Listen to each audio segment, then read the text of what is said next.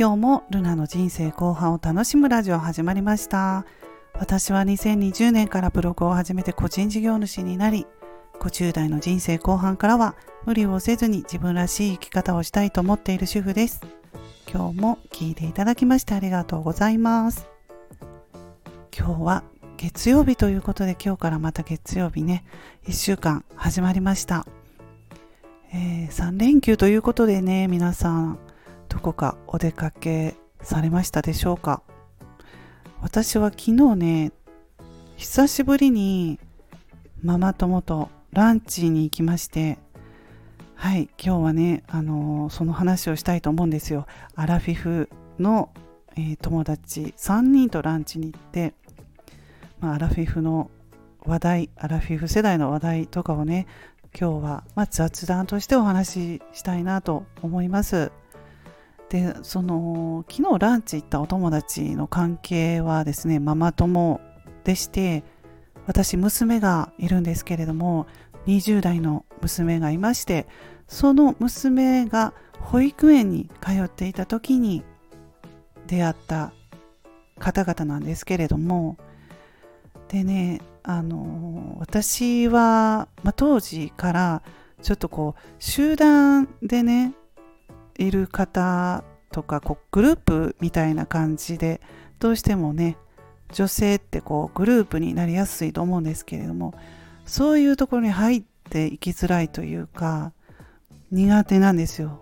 うん、で苦手でこうポツンとねだったら一人でいる方がいいかなと思ってポツンとねしていたんですけれども同じようにねそういう人って私と同じようにねいるんですよそれがその2人だったという。うん。で話してみると気があったのでそれ以来何十年も続いている関係ですね。うん。娘の同級生のお母さんですね。はい。子供たちはね今どうかというとねまああのたまに SNS でちょっといいねをしたりとかそういう感じの関係であってもそんなにしょっちゅう会ったりとかいう娘自体はね、うん、全然なんですけどお母さんを続いているというねそういう関係であります。はい皆さんいかがでしょうか？そういうママ友いらっしゃいますか？うんなかなかね大人になってからの友達作りって難しいと思いますけれどもね私は声をかけてもらった方なんですよ。やっぱり自分では声をかけられなかったのでうん。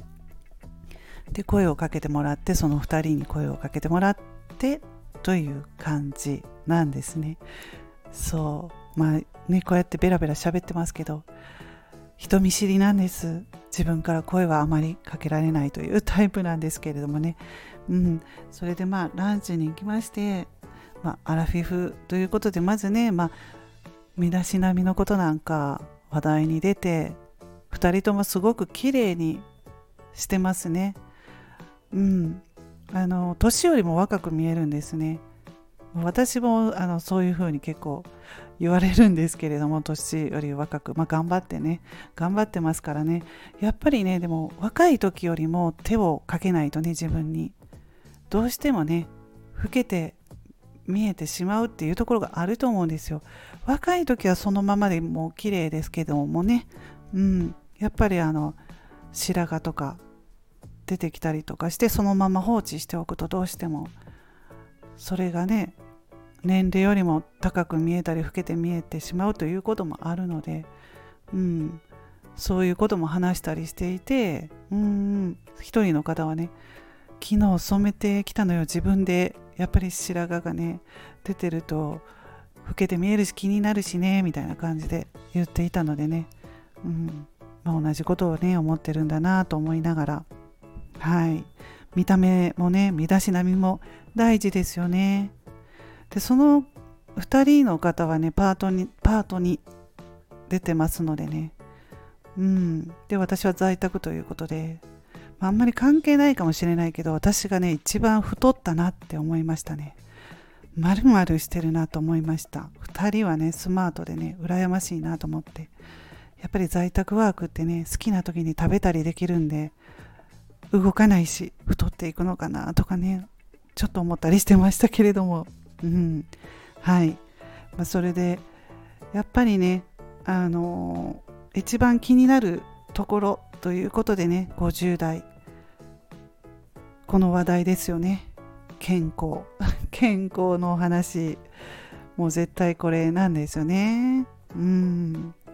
そう。もうお金があってもねお金は必要ですよ、うん、でもそれだけではやっぱりダメだよね。っていう感じでねそういう話が出るんですよ。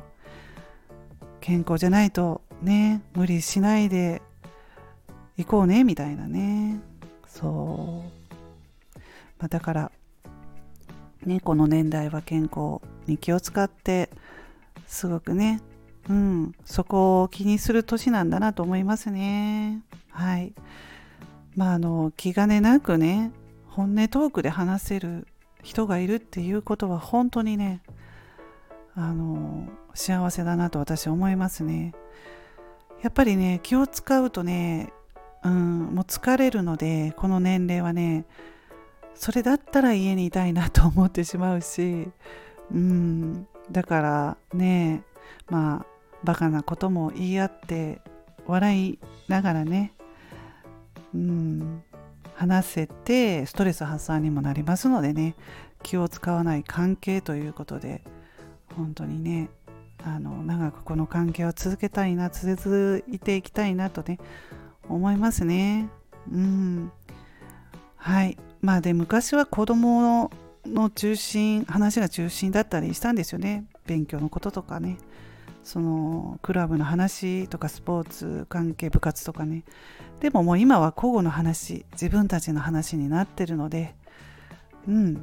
まあお母さんとしてではなくもう個人としての話になりますのでねそれもまたこの年代楽しいところかなと思いますはいそれでは今日はちょっとランチに行ったっていう話なんになってしまったんですけれどもね最後まで聞いていただきましてありがとうございました。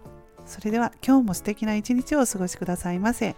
また次回の配信でお会いしましょう。ルナでした。